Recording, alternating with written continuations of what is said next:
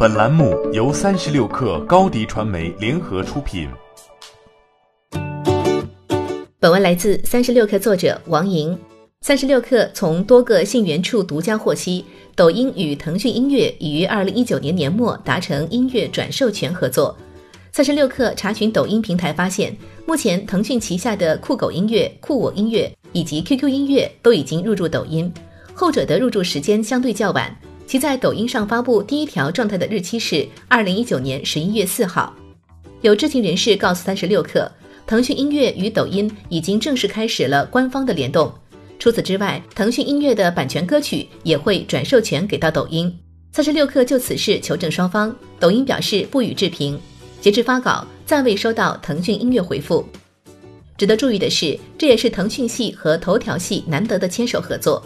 与此之前的动辄打侵权官司诉诸法庭不同，音乐终究又让双方走在了一起。与腾讯音乐达成合作后，抖音的歌曲使用将变得更加正规化和合法化。对于腾讯音乐来说，也多了一个重要的歌曲分发渠道和打歌入口。有知情人士对三十六氪表示，双方的合作将围绕推广优质歌曲、扶持音乐人等方面展开。腾讯提供内容，抖音给到流量资源。作为一个音乐属性极强的短视频平台，抖音从未放弃加强自己的音乐版权。二零一八年，抖音相继获得了多家唱片公司的音乐使用权，包括全球三大唱片公司环球音乐、索尼音乐、华纳音乐，同时还有泰禾音乐、摩登天空等。此外，抖音还在培养自己的音乐人，于二零一八年推出了看见音乐计划。抖音海外版则发起了 Spotlight 音乐项目。旨在发现与支持独立音乐人。如今与腾讯音乐达成合作后，将进一步补给抖音的音乐版权库。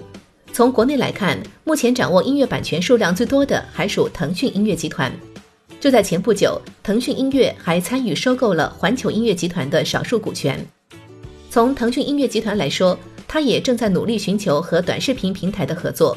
抖音造神曲的能力不言而喻，腾讯音乐需要这个流量平台吸引更多的注意力。在此之前，王力宏的新歌《南京南京》就选择抖音作为全网独家首发平台，不仅在抖音上发布歌曲 demo，同时他本人也入驻抖音，通过短视频来为新歌赚流量。吴亦凡、蔡徐坤等歌手也都曾通过抖音宣传和首发新歌。在此背景下，腾讯音乐也自然不会错过抖音和快手在音乐宣发中扮演流量池角色的内容平台，对于双方来说也是一种相互成就。在二零一九年下半年，腾讯音乐不仅与快手达成了相关合作，在前不久，腾讯音乐旗下的 QQ 音乐还与 B 站达成合作，联合双方平台资源进行歌曲宣发，助推音乐人。